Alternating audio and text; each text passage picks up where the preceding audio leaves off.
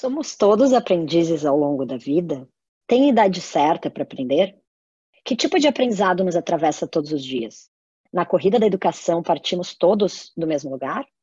Vontade ou necessidade? O que de fato é mais importante quando o assunto é aprendizagem? Por aqui, essas perguntas surgem desde o nascimento da Sputnik em 2016.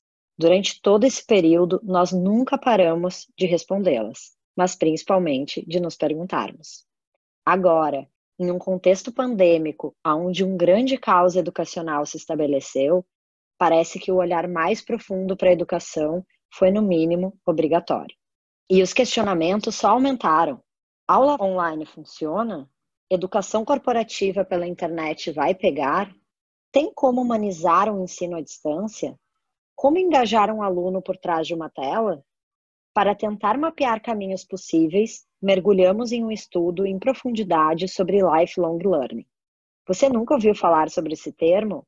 Pois não é nada que muitos de nós já fazemos todos os dias através dos nossos aprendizados diários. Podcasts, cursos online, leituras de artigos, entre milhares de outras formas que a era da informação nos propicia. É a famosa educação ao longo da vida. Agora, esse nosso estudo também ganha vida no nosso podcast em uma temporada especial de quatro episódios. E para estrear com o pé direito, dois convidados de peso. A cientista social e pesquisadora Andréa Rocha, autora do nosso estudo, e o psicólogo especialista em experiências de aprendizagem e nosso professor na Sputnik, André Lombardi. A pauta: uma nova ordem educacional ou uma revolução silenciosa na educação.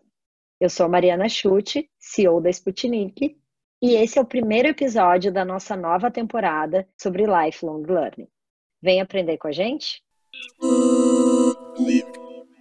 Bom, gente, então começando aqui nosso papo com André e Andréia. Queria agradecer muito por vocês terem aceitado o nosso convite. E antes de a gente começar, eu queria que vocês se apresentassem e talvez se apresentassem além das credenciais, assim. Qual foi a experiência educacional mais marcante que vocês tiveram ou qual foi o lugar que você mais aprendeu?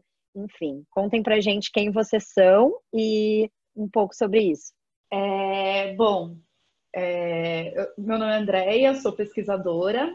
Minhas experiências educacionais nunca foram muito sofridas, para ser sincera, né? Eu estudei, eu estudei em colégios particulares, mas em colégios particulares muito tradicionais, né? Então, assim, o modo como eu me relacionei com o aprendizado foi, na verdade, de uma forma, de certa forma, também um mecanicista, bem aquele tipo, professor entrega o conteúdo, você decora, faz a prova e passa de ano. Sempre fui uma boa aluna, mas eu vi que, apesar disso, é, o modo como eu aprendi, como eu aprendi a aprender, era extremamente problemático só quando eu cheguei no ensino superior, né? Que aí eu lidei com uma outra realidade onde não bastava você decorar o que o professor falava, você ler e saber o que o livro falava, né? Exigia um, um lugar de reflexão e de crítica muito maior que eu não fui ensinada a ter na minha escola, mesmo sendo uma escola particular, assim, o modo tradicional de ensino não, valoriza por essas, essas habilidades, né? Então, eu tenho uma trajetória de aprendizado que eu sempre fui muito curiosa, sempre gostei muito de aprender, mas eu acho que só agora, assim, mais velha, que eu estou aprendendo o real significado de aprender, sabe? Antes era muito decoreba, retenção de conteúdo, e eu vejo hoje em dia as,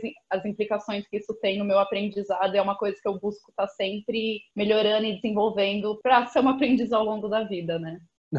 é difícil, é engraçado isso, né? Eu, eu, eu também nunca tive experiências ruins na escola, é, mas eu nunca prestei muita atenção na escola, né? então, é, eu estudei muitas escolas ao longo da minha vida, é, tipo assim, entre ensino infantil e colegial, eu estudei em cinco escolas diferentes, mais porque a gente mudou muito ao, ao longo da minha juventude. É, e eu sempre gostei muito de ir para escola e eu sempre detestei as aulas que eu tinha, mas eu gostava de estar lá, eu gostava da vivência, eu gostava da, da socialização. Eu acho que nesses momentos onde vinham aprendizados muito ricos. Não que eu não, não me importasse com a matéria, não tenha aprendido nem nada disso também. Eu lembro muito, eu lembro de ter muito carinho pelos meus professores, mas eu nunca me vi como alguém que estuda, o que é muito louco, porque hoje em dia eu basicamente vivo de estudar.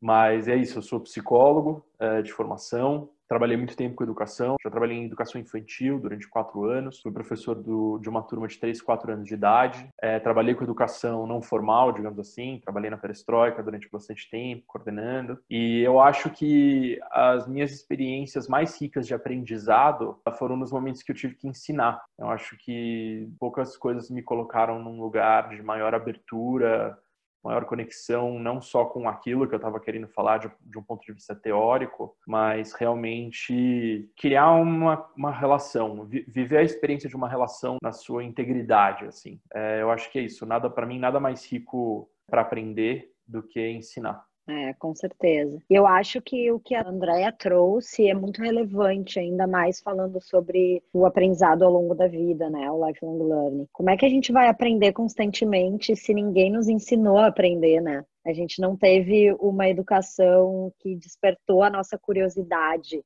A gente teve uma educação que impôs o aprendizado, né? Mas partindo do zero, do ponto um, eu queria perguntar para André, para gente que, enfim, somos mais familiarizados com o mercado de educação, o termo lifelong learning ele já até fica batido. Mas para quem não sabe o que significa, eu acho que vale a gente dar um passinho para trás e explicar e, e principalmente explicar o porquê talvez ele esteja tão em voga nesse momento, já que a gente está vivendo uma sociedade tão volátil, no qual ele se torna uma das únicas estratégias para a gente gente estar atualizado, né? Então, André, queria que você contasse um pouquinho para gente o que significa esse lifelong learning na prática. Bom, é, eu acho eu acho que para mim ele é um conceito é, bem autoexplicativo nesse sentido, né? Porque o lifelong learning nada mais é do que você entender de que o aprendizado ele não tem fim, não existe um momento da sua vida onde você tá lá para aprender, né? E se você chega num determinado marco, uh, você não precisa mais aprender. Né? Então, eu acho que o mais importante, na verdade, do, do conceito de, de lifelong learning é uma disposição, é aprender a estar num lugar que você vai ter que perpetuar a vida inteira. Basicamente, é um lugar de humildade, sabe? Eu acho que, assim, a partir do momento que você entra em qualquer relação que você tenha, na tua cabeça você tem a frase, não, isso eu já sei, você deixou de ser um lifelong learner. Então, para mim, a grande questão é essa: você sempre tá nesse lugar de, de talvez eu não saiba disso, talvez eu, talvez eu possa saber mais disso ou de qualquer outra coisa, né? Porque é isso, a educação ela, ela não, é, não é uma coisa que tem um começo, um meio e um fim, né? Ela é um processo ao longo da vida inteira. Então, uh, acho que é, essa é a grande questão do, do lifelong learning para mim, assim. É, e te complementando, eu gosto muito daquela frase que a gente usa em sala de aula, né? Do. Há uma discussão se é do Alvin Toffler, se não é, mas que os analfabetos do século XXI não são aqueles que não sabem ler e escrever, são aqueles que não sabem aprender a desaprender para reaprender. E é basicamente sobre isso, né? Sobre a Não, gente totalmente. tirar um pouco o lugar de, ah, eu sei tudo, e não, eu quero reaprender. Até porque ao longo da nossa vida a gente aprendeu muitas coisas que atualmente a gente está precisando desaprender. É. Então, para mim, essa ideia de lifelong learning, além de ser um lugar de a gente se colocar como aprendiz, é a gente entender que a gente tem um aprendizado além de uma sala de aula né? Sim. Em uma interação eu estou aprendendo, em um artigo que eu estou lendo eu estou aprendendo, em um podcast que eu estou ouvindo eu estou aprendendo. Não necessariamente eu preciso estar dentro de uma sala de aula para isso. Eu acho que é mais sobre o estar também, né? te é, não. Com certeza, é. Mas eu acho que é, e, e, mas eu acho que é isso. Você precisa ter uma disposição de abertura, né? Porque tá. se você não tem essa disposição, mesmo que você esteja numa sala de aula para aprender, se você não tiver essa disposição de, de escuta, de ouvir, de não saber, né, não tem nenhum lugar onde o aprendizado vai acontecer para você. Eu estou acompanhando uma criança agora que fez essa pergunta para a mãe dela, né? Que, que, que, mãe, o que, que é mais difícil, aprender ou desaprender? E aí essa, essa mãe colocou uma enquete no, no, no Instagram para as pessoas votarem, né? E ficou bem acirrado, assim sei lá, 45 um, 65 outro, 55 outro. E aí o, a conclusão da criança foi assim: eu acho que as crianças são de água, os adultos são de pedra e os adolescentes são de areia. E eu achei muito muito incrível essa, essa colocação, porque eu acho que diz bastante de como a gente de fato enxerga esse processo de aprendizado de uma forma tradicional.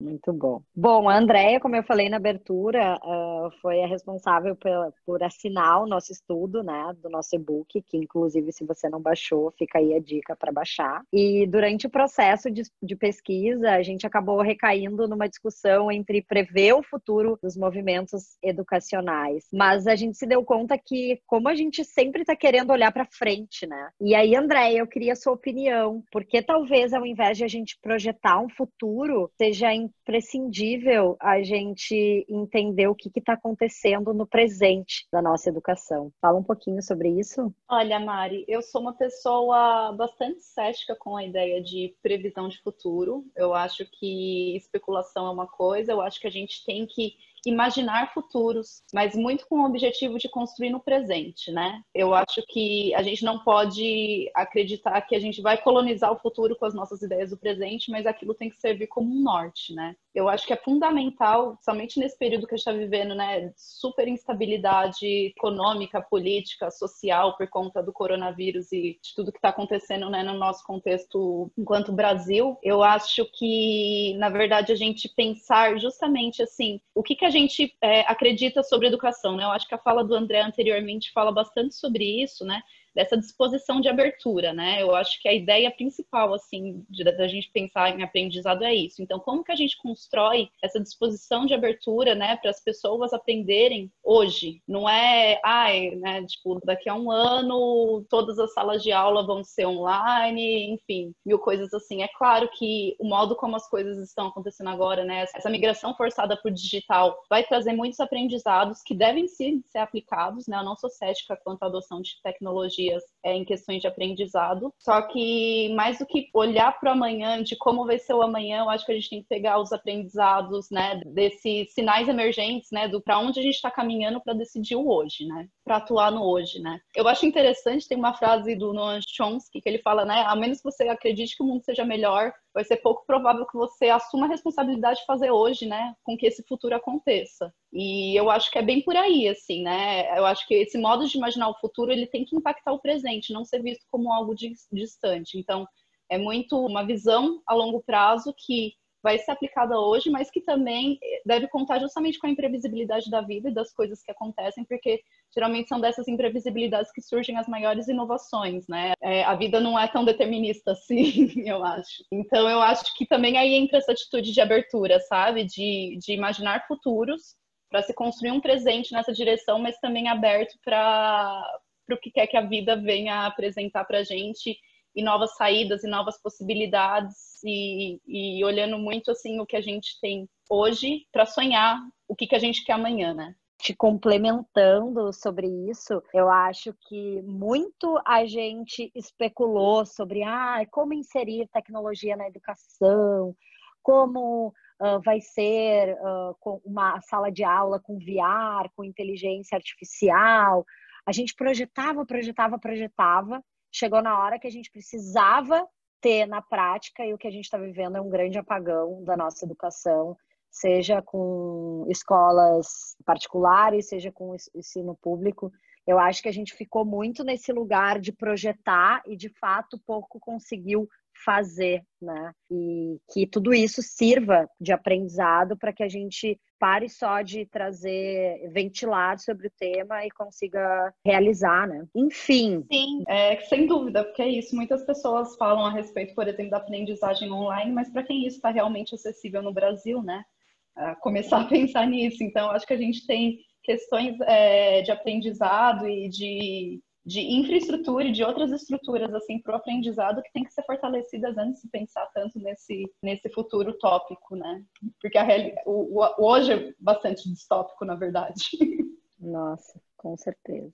Bom, Dedé, como a gente está falando de aprender ao longo da vida, né? Isso significa, já que a nossa geração vai viver pra caramba, significa que a gente vai ter que encontrar formas de fazer esse aprendizado acontecer, né? E você fala muito sobre a diferença entre uma vivência e uma experiência. E eu queria entender se existe diferença entre elas, como que a gente pode relacionar tudo isso a um aprendizado ao longo da vida, né? Ao lifelong learning. Eu acho essa coisa, eu acho essa uma parte engraçada desse conceito de lifelong learning, porque a partir do momento que a gente contextualiza esse dessa forma que a gente está contextualizando, a gente está transformando ele nessa vivência, né? Eu já vou te explicar a diferença entre os dois.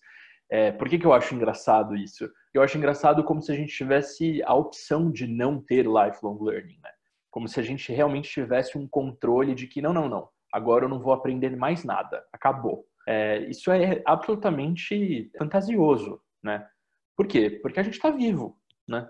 E aí que entra essa diferença entre vivência e experiência. Mesmo que você negue a vivência de uma forma de aprendizado ativo, onde, ah, eu vou fazer um curso, ah, eu vou fazer uma terapia, ah, eu vou fazer, eu vou fazer alguma, eu vou passar por uma vivência, eu vou pagar por uma vivência, eu vou me inscrever numa vivência e eu vou passar por isso, é, as experiências a gente não controla. Né? E eu acho que são as experiências que, de fato, promovem um tipo de aprendizado mais profundo. Né? Por exemplo, as pessoas em volta de você vão morrer e você não tem absolutamente nenhum controle a respeito disso. E você vai ser afetado por um luto, e isso vai mudar suas dinâmicas familiares, isso vai mudar suas relações de amizade. Então, dando um exemplo básico, assim, sabe? é, um exemplo inevitável e comum a todos, assim, é, experiência são coisas que te atravessam, que você não tem controle e que te transformam, né? É, a pandemia é, forçou o lifelong learning de uma certa forma de muita gente que não estava nem um pouco interessada na vivência, que é uma coisa controlada, mas a vida não não faz parte, a gente não tem esse controle que a gente acha que a gente tem. Inclusive, o nosso controle é, ele é abismal. Então, eu acho, eu acho engraçado é, é, pensar nessa. Quando, quando você coloca essas duas diferenças entre, entre vivência e experiência, o que chama atenção é que é isso: o lifelong learning ele não é uma opção, ele não é uma coisa que você escolhe fazer. É, você vai passar por isso, né? porque as experiências te atravessam. E qualquer vida é atravessada por experiências. Uma coisa interessante que eu encontrei é, durante a pesquisa, que vai justamente de acordo com isso que, que o André acabou de falar, é justamente é, a origem da palavra experiência, né? Que ela vem do latim sperire, né? Que é experimentar, que tem o mesmo radical do periculum, do perigo, que indica travessia, passagem, né? Então, fala muito da experiência justamente como essa, essa oportunidade de você sair de um lugar e chegar em outro, né? Você chega nesse outro lugar através da aprendizagem, né? Então, assim, uma experiência real de aprendizagem, ela tem que ser uma experiência, né? Ninguém vai, vai aprender só enfiando informação. Isso a gente faz no computador, né? eu acho que a experiência de, de aprendizagem em si, ela envolve esse processo de transformação que realmente não precisa ser, né? É, dentro de uma sala de aula, né? Ela tá... A, a própria vivência, né? De, de mil coisas que a gente está passando durante a pandemia, justamente, faz com que a gente passe a aprender outras coisas justamente não estando na sala de aula. Ah. E exatamente no mesmo ambiente de uma sala de aula, que é uma coisa mais controlada, né? Mesmo eu, como professor, propondo ali uma experiência ou uma vivência e querendo chegar num resultado com ela, eu não tenho controle sobre como aquilo vai ser de fato experienciado pelas pessoas, né? Essa, esse é um tipo, inclusive, de educação que me interessa muito, né? E eu, e acho que depois a gente vai ter a oportunidade de falar um pouco mais sobre isso. Mas é uma educação que não tem um objetivo, a não ser experimentar. Porque você não tem é, essa, também essa noção de que você consegue pegar esse grupo, sair do ponto A e do ponto B, beleza, você consegue usar isso como guia, mas você não, não tem o controle sobre as pessoas que de fato estão ali na tua frente e como elas vão chegar no final daquilo, né? Então eu acho bem interessante essa toda essa dinâmica. Em cima um pouco do que você falou, assim, eu, eu acredito muito, né, de que ó, é óbvio que a gente vai aprender ao longo da vida é óbvio que tudo que a gente passa, todas as experiências que a gente passa, transformam, nos transformam e nos fazem evoluir. Assim. O que eu acho que talvez a expressão lifelong learning traga é uma narrativa que destrói a perspectiva que a gente tinha, sempre teve, de que a educação tinha um início, meio e fim, né? De que a gente entrava na sala de aula criança, que a gente ia passar pelo vestibular, que a gente iria para uma faculdade, o máximo que a gente ia fazer era um, uma pós-graduação um, ou ir para um mestrado e um doutorado. E eu acho que essa nova perspectiva da era educacional do lifelong learning, ela tira talvez o lugar de a gente entender esse processo como finito e nos coloca alertas e atentos de que qualquer coisa pode nos trazer essa evolução, né? Então, acho que isso é o que torna bonito uh, justamente por a gente criar um, um, uma narrativa de mais entendimento para todos, que não necessariamente tenham um, uma consciência da importância dessa evolução assim ao longo da vida, né? O lifelong learning é, é life-wide learning também, né? Exatamente. É, é isso, é uma coisa que está espalhado em várias dimensões é. e áreas da vida. É, e eu acho que é legal a gente trazer isso assim, né? Principalmente para o público que talvez não trabalhe com educação, que talvez não tenha, uh, nunca nem ter ouvido isso, porque justamente uh, é criar essa, essa perspectiva para o todo. Não é o papo que a gente está trazendo aqui não é para pedagogo e para professor, é para todo mundo, né? Que está no momento e num constante aprendizado, assim. A gente viu no estudo, né, que uma pesquisa da Deloitte levantou que a educação corporativa ela vem despontando como uma alternativa para melhorar a qualificação profissional. Obviamente, a gente sabe que como a gente teve um processo educacional que não nos preparou para o mercado que a gente está vivendo hoje, a gente acaba tendo que fazer isso internamente dentro das empresas. Um outro estudo alemão publicado recentemente, inclusive acho que saiu na Folha na semana passada passada, mostrou que, diferente do que pensam as lideranças, qualificar um colaborador faz com que a gente tenha um aumento da lealdade à empresa, né? E, obviamente, um engajamento do funcionário com o time e com o propósito dessa educação, dessa organização. Ou seja, eu acho que existe um movimento super forte de educação continuada, mesmo depois que formado, e dentro das empresas. E aí, Andréia, eu queria que tu contasse um pouco uh, que tipo de habilidades você observa que o mercado está pedindo hoje e está exigindo dos profissionais, que a escola e a universidade não necessariamente conseguem suprir. Bom, com todo o cenário né, tecnológico de inovação, sem dúvida o mercado tem pedido uma atualização constante, principalmente de atividades que são fortemente impactadas por isso, né? Você vê muito, muita procura pelos cursos relacionados à tecnologia, ciência, né? Ou STEAM, né? Como dizem. Enfim, isso sem dúvida tem sido uma, uma habilidade, tem sido muito solicitada. Mas eu acho que o grande diferencial, na verdade, é que é uma coisa que já vem despontando há algum tempo e muitas pessoas já vêm falando sobre, é justamente sobre questões que nos tornam mais humanos, né? Num mundo que vai ser, de certa forma, é, não dominado pelas máquinas, mas nós vamos conviver, elas vão estar onipresentes. Aquelas características que fazem a gente mais humanos vão ser as mais necessitadas e as que são muito pouco desenvolvidas, geralmente, nas escolas, né? As habilidades humanas, né, educação emocional, justamente, né. Ano passado eu fiz uma pesquisa para uma escola de educação infantil, né, sobre educação também, sobre formas inovadoras de educação que estavam surgindo.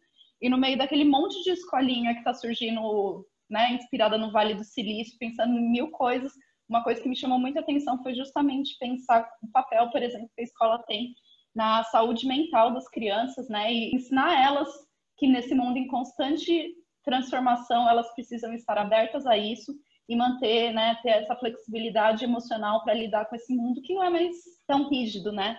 É muito fácil você ensinar uma criança a fazer conta, mas como você vai ensinar ela a lidar com essa imprevisibilidade desse momento que a gente vive, por exemplo, né?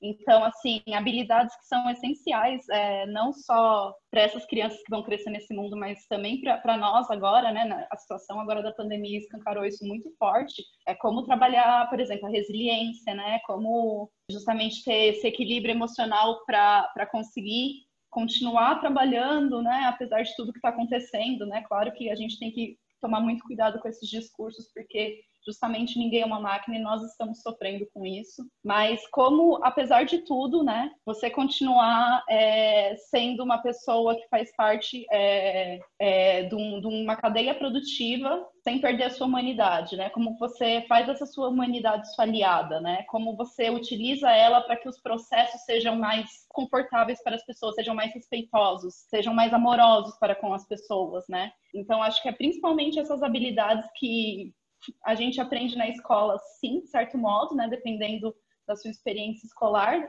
pelo próprio convívio com os outros, mas é algo que não é enfatizado como uma experiência a ser desenvolvida de modo mais intenso, né? Com certeza. É, do meu lado, alguém que está ali na ponta das organizações, eu concordo 100% contigo, assim, acho que das demandas que a gente vê de organizações precisando desenvolver os times, as soft skills estão lá na ponta, e acho que todas essas uh, revoluções nos formatos de trabalho que a gente vem tendo também exigem ferramentas e habilidades a se trabalhar, assim. Então vejo essas duas grandes pontas como as mais emergentes hoje dentro das empresas. E Andréia, dentro do cenário, eu adorei o que tu trouxe, né? E teve um, um educador que fez uma matéria falando de que a gente não está trabalhando em casa, a gente está vivendo uma pandemia e trabalhando em casa, né? Não é um simples home office. Uh, e aí, trazendo para esse lado do isolamento social, desse novo formato de sociedade que a gente está vivendo hoje,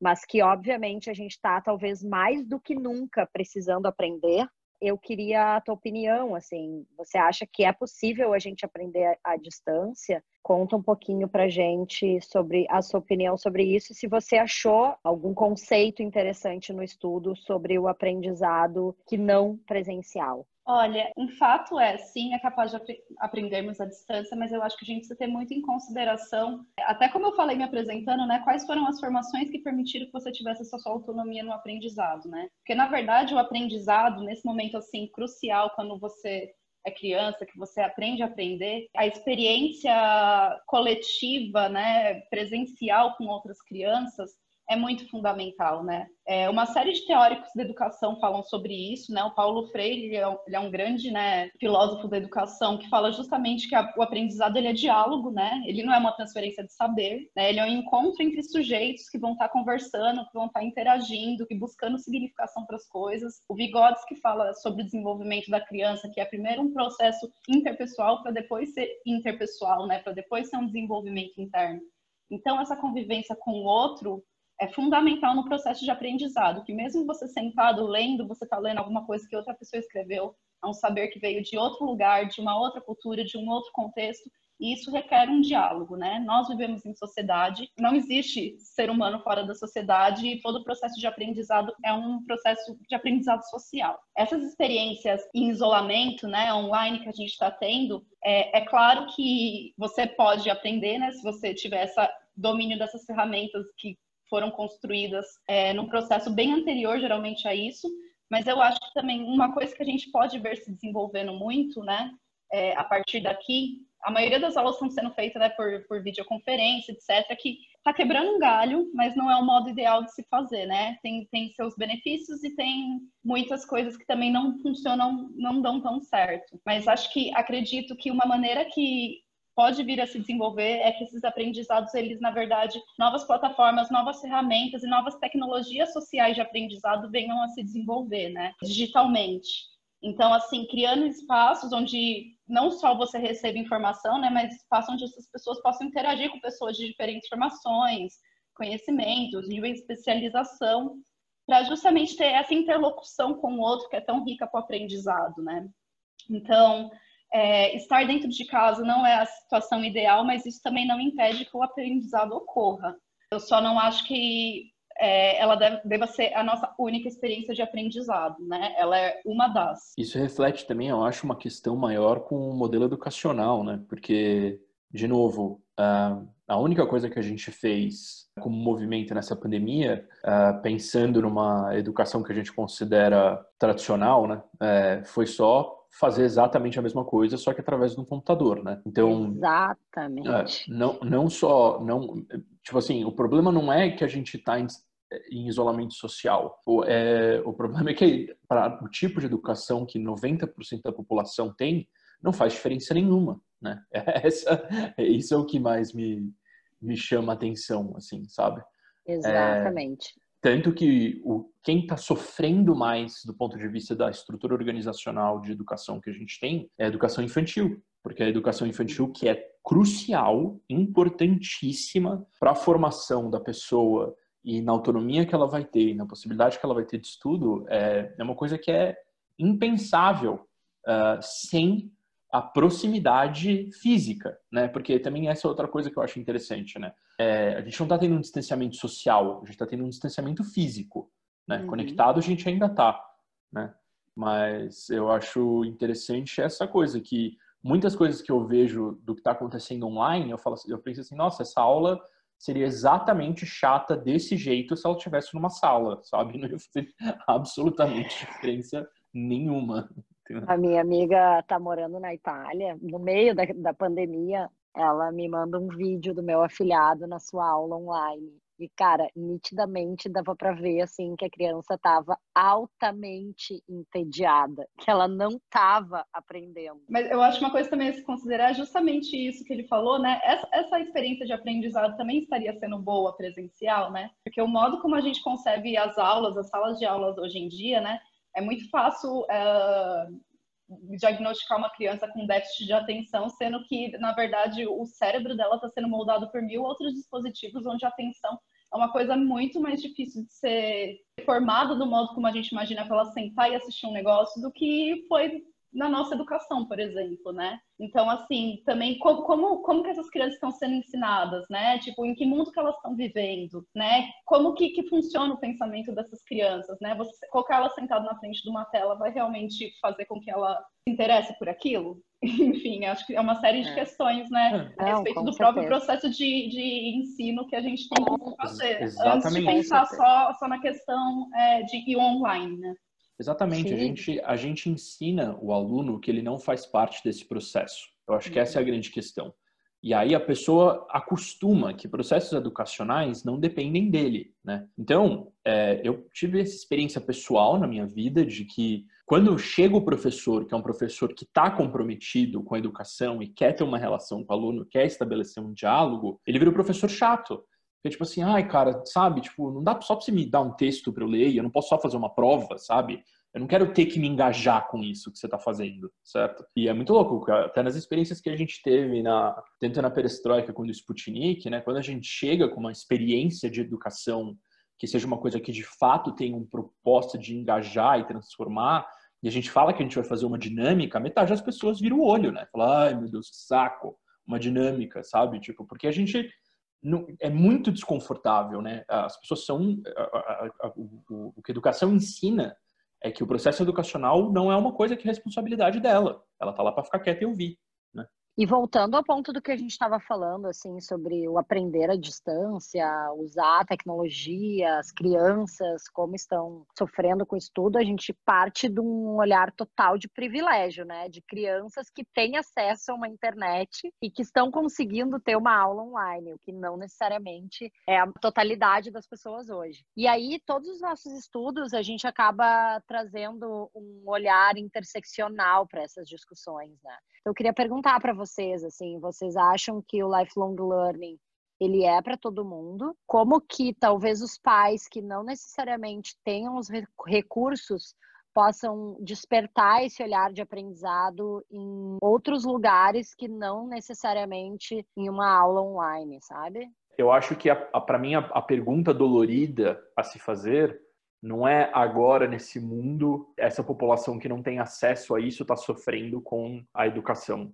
Essa população sempre sofreu com acesso à educação. Isso não é uma coisa que, de novo, é, é, o momento que a gente está vivendo radicalizou um processo histórico que já vem acontecendo. Então, isso é o que eu acho que é a coisa mais complicada.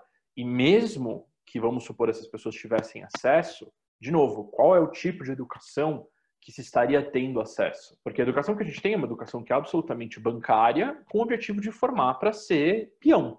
Né? Eu acho que essa é a grande, o, o, grande problema. Então, depende como você pensa esse conceito de lifelong learning, né? Porque Se você está falando de um tipo de educação que seja do, do, desenvolvimento do aprendizado, de novos conteúdos, novas formas de se pensar e tudo, a população que não está recebendo isso online nunca recebeu isso, ponto. Agora, se você está pensando como a possibilidade de se aprender a vida inteira, Bom, isso todo mundo tem, não tem como não ter. Para mim, eu fico muito nesses dois campos de análise, assim, em relação a isso. Eu estou completamente de acordo com o que o André falou, né? Eu acho que tem esses dois pontos de vista, porque realmente não tem como a gente deixar de aprender, né? A vida inteira a gente segue aprendendo, o nosso cérebro segue se modificando, tem toda essa questão. É de que mesmo, mesmo que pareça que você deixe de aprender por conta de alguma doença, você continua aprendendo. Mas a questão das desigualdades, ela é muito latente, né? Né? Tem muito se falado durante esse período sobre o novo normal, mas assim, na verdade é porque o normal sempre foi exclusório, né? Então, assim, quanto que a gente vai fazer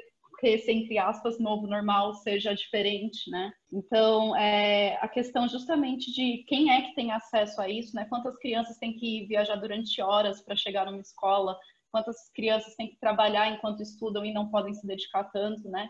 Quem é que, por exemplo, nessa situação de pandemia, tem um pai ali que, mesmo trabalhando em casa, está disponível para ajudar a mediar esse processo do conhecimento? Mesmo além disso, né, justamente a questão de, de quais processos de aprendizado, né, ela teve, mesmo que não seja uma criança, né, uma pessoa mais, mais velha, né, que possibilitaram essa criação, a criação dessas estruturas estruturantes de aprendizado que fazem com que ela possa fazer isso sozinha, né. Então, assim, que uma pessoa que não teve essa, esse tipo de formação, que não teve uma experiência agradável na escola, você falar sobre aprendizado ao longo da vida pode ser uma coisa nada atraente, né? Você falar sobre essa ideia de estudos contínuos. Fora que essa necessidade constante de estar estudando e estar se atualizando, isso acaba formando uma, uma economia do conhecimento que é muito exclusória para essas pessoas que não têm oportunidade de acessar isso, né? Você vai ver essas pessoas cada vez mais em subempregos, né? As pessoas cada vez tendo menos oportunidade, tendo menos acesso a uma série de coisas, né? E acho que acesso é uma palavra fundamental quando você pensa nisso, né? Tipo, não só no acesso de estruturas educacionais, assim,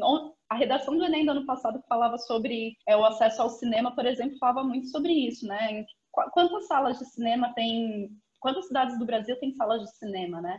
As pessoas também terem esse, outro, esse aprendizado de outras formas menos formais, né? Quantas tem biblioteca, né? Quantas que tem essas outras estruturas que permitem que a pessoa aprenda de outras maneiras? Então, infelizmente, essa ideia ela pode ser muito exclusória se você pensar justamente nessa criação de uma economia que vai excluir cada vez mais quem não, quem não pode participar desse modo de adquirir conhecimento, né? olhando para o lado cheio do copo, já que a gente está vivendo uma grande revolução da informação, onde a informação também está muito disponível e democratizada, tu acha que a gente também não consegue viver uma educação mais democrática no lugar onde a gente consegue talvez ter um acesso mais geral a todos? Olha, a internet foi definida como um direito básico das pessoas pela Unesco, né? Mas a gente sabe que isso é uma coisa que ainda está muito distante. Distante da realidade. É. Eu acho que ela sim democratiza muito, né? Eu acho que assim, eu, eu encontro muitos canais de YouTube de mil coisas que ensinam coisas extremamente relevantes, é, com profundidade. Você vê que tem uma pesquisa ali que torna assim o aprendizado muito mais é, acessível e democrático do que muitas vezes assim. Eu estava conversando ontem com meu amigo, né? Tipo, quantas vezes você não vai numa sala de aula e você vê o professor falando de um jeito super rebuscado, com todas aquelas falas dentro daquela torre de marfim da universidade, você não entende nada, ao invés de você simplesmente falar uma linguagem com quem vai gerar diálogo com outras pessoas que não tiveram acesso àquilo, né? Então, eu acho que sim, que de certo modo é, a educação está democratizada, mas é isso, sempre com essas vírgulas de é, quem é que tem acesso a isso, né? Eu acho que muitas formas a gente tem democratizado para além da sala de aula, né? Eu acho que a questão de espacial, né? Você pode ter acesso, é, mesmo estando distante, a cursos, né? Enfim, de outros países, de uma série de coisas. Isso sim, mas isso ainda não é para todo mundo. É só para ter o um número, né?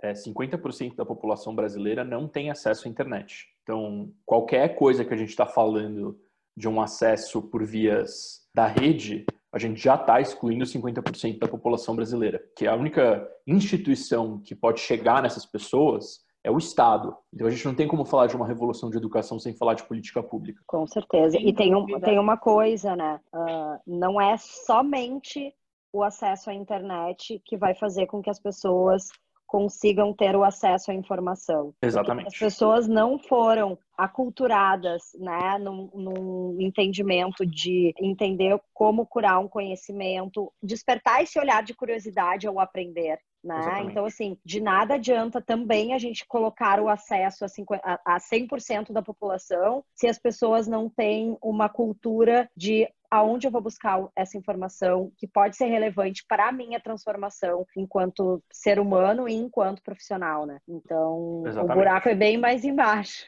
É interessante que o Bourdieu, que foi um, um sociólogo que se debruçou bastante sobre a questão da educação, né? Ele fala sobre a, geração, a disposição desses hábitos, né? Que, que te predispõe à aprendizagem. E ele fala é, justamente que, às vezes, até a nossa própria ideia de escola libertadora, ela é uma questão muito problemática, porque a escola, muitas vezes, ela legitima as desigualdades sociais, né? E sanciona a herança cultural e o dom social como algo natural, que não é, né? Se você realmente não tem esse, essa estrutura é, cognitiva para adquirir o conhecimento da forma como ele é codificado na escola e nas instituições de ensino, você não vai absorver aquilo. Então, assim, aí entra também uma vez mais a importância, por exemplo, das pedagogias do Paulo Freire de, de fazer um, um, ensino que fosse completamente conectado com a realidade daquelas pessoas. E aí, só complementando para fechar, que é obviamente o Estado tem um papel essencial para que tudo isso aconteça. Acredito que o universo corporativo e empresarial também tem um papel social de fazer isso, né?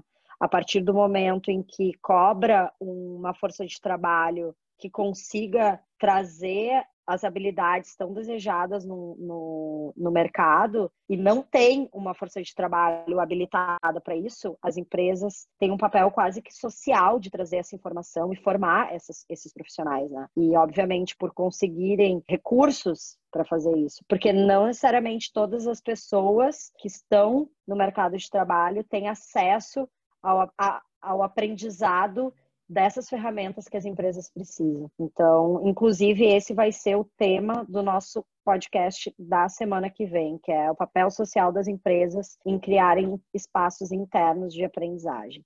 Bom, gente, queria fazer então uma última pergunta e ouvir de vocês se vocês acham que a gente está vivendo um ponto de virada para uma nova ordem educacional. Se, no ponto de vista de vocês, essa revolução inclui o lifelong learning de uma forma mais consistente.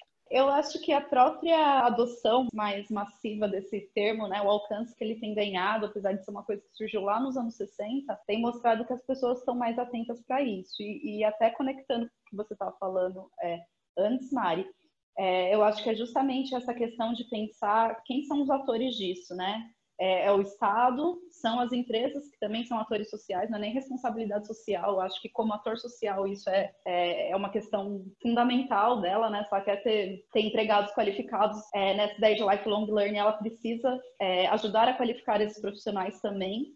E uma questão individual, acho que tem esses três pontos de vista, né? Eu acho que tem se focado muito na questão individual, né? Tem colocado muito a responsabilidade disso nas costas do indivíduo, né? De que ele tem que ir atrás, né? Como se fosse um ônus exclusivo dele. Lidar com essa mudança estrutural da sociedade que requer esse aprendizado contínuo. Então, eu acho que essa ideia, ela, a gente está começando a entender ela de uma forma melhor e mais prática e ver como que ela acontece para justamente é, requerer desses outros agentes, né, que são as empresas e o Estado, para que também possibilitem que isso aconteça. Então, assim, é uma revolução lenta, né? Eu acho que a gente tem que pensar muito em políticas públicas, porque realmente sem isso não, não tem como, como se fazer e deixar tudo nas costas do indivíduo, senão vão ser sempre os mesmos que vão conseguir. Mas eu acredito, eu, eu sou positiva nisso. Eu acredito que ela está começando sim, sabe? Eu acho que a situação atual do país mostra muito como o nosso problema educacional é muito grave. E isso está chamando muita atenção justamente nesse período de pandemia, principalmente para o papel dos professores, né? Eu acho que está tendo uma valorização, vai passar a ter uma valorização maior dos professores, justamente porque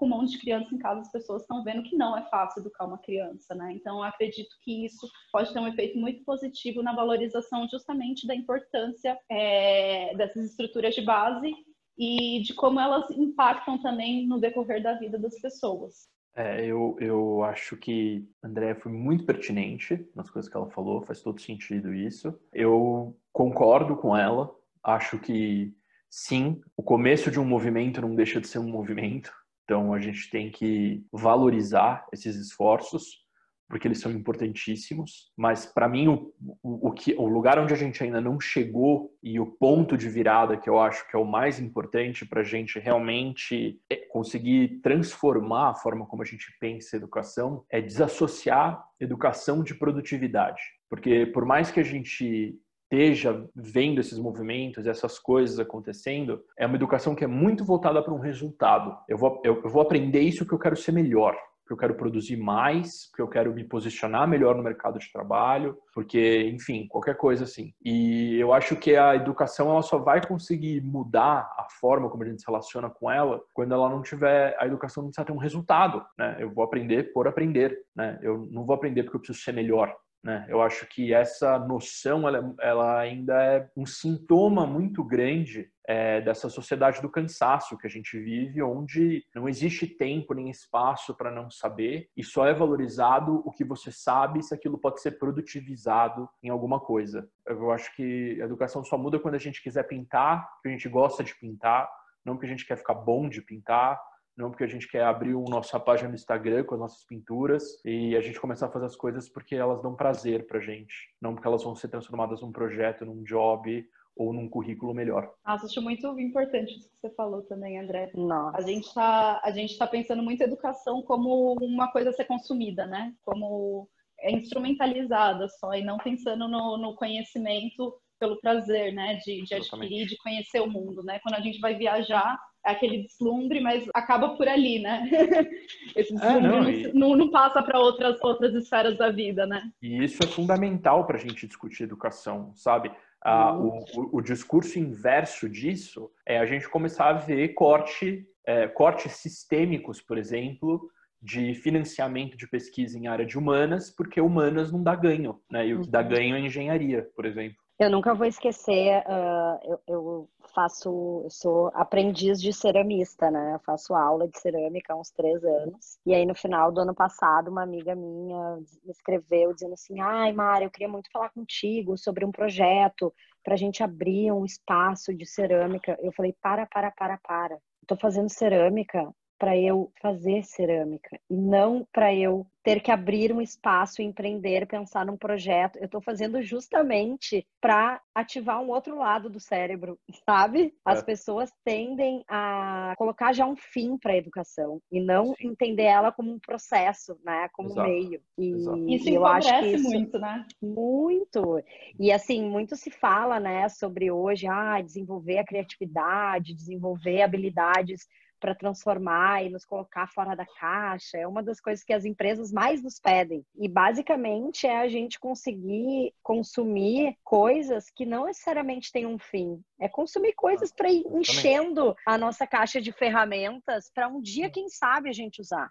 Né? Até porque, até porque é isso, né? Não é, não é melhorar a criatividade, é melhorar o resultado. Por que, que, eu quero que o meu funcionário seja mais criativo? Para que ele trabalhe melhor. Qual é o tipo de criatividade que você pode de fato exercer se você vai sair da caixa desde que você continue cabendo na caixa da sua função? Eu acho que essas questões de aumento de produtividade, de criatividade que vai impactar nisso são saídas secundárias, né? Não deve ser o objetivo justamente Sim. dessas atividades. É, eu acho que isso também é uma consequência, né? Uh, porque trazendo talvez para um olhar mercadológico, a gente, as organizações sabem que os seus funcionários e sua força de trabalho não tá, não tem essas ferramentas, porque obviamente a nossa educação ao longo da vida não gerou uh, esses ensinamentos, e aí a educação se torna um fim justamente porque precisa usar e não se sabe. Com certeza,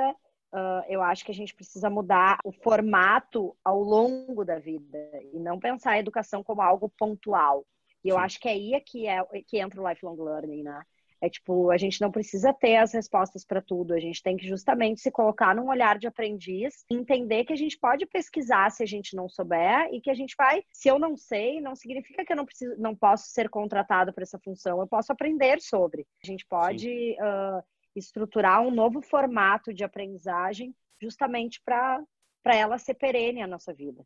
Gente, encerramos super aqui o nosso Poderíamos gravar cinco episódios, nós três, para falar disso. Eu queria muito, muito, muito agradecer a participação de vocês e por vocês terem topado trazer esse assunto para a mesa. Fica o meu convite aí para quem está nos ouvindo a nos seguir nas redes. A gente está falando bastante sobre isso por ali. A gente, inclusive, tem um e-book com todos os compilados desse estudo que a Andrea fez. Fica o convite aí para vocês baixarem. Então, nos sigam no LinkedIn, no Instagram, no nosso blog. Também está com vários artigos e termos de estudo por ali. Gente, muito, muito, muito obrigada. Imagina, obrigado você, Mari, pelo convite. Foi um prazer participar. Até obrigada, obrigada, Mari, pelo convite. Obrigada, André, pelo diálogo. Foi ótimo. Maravilhoso, André. Obrigado. Até tchau, a próxima. tchau. tchau.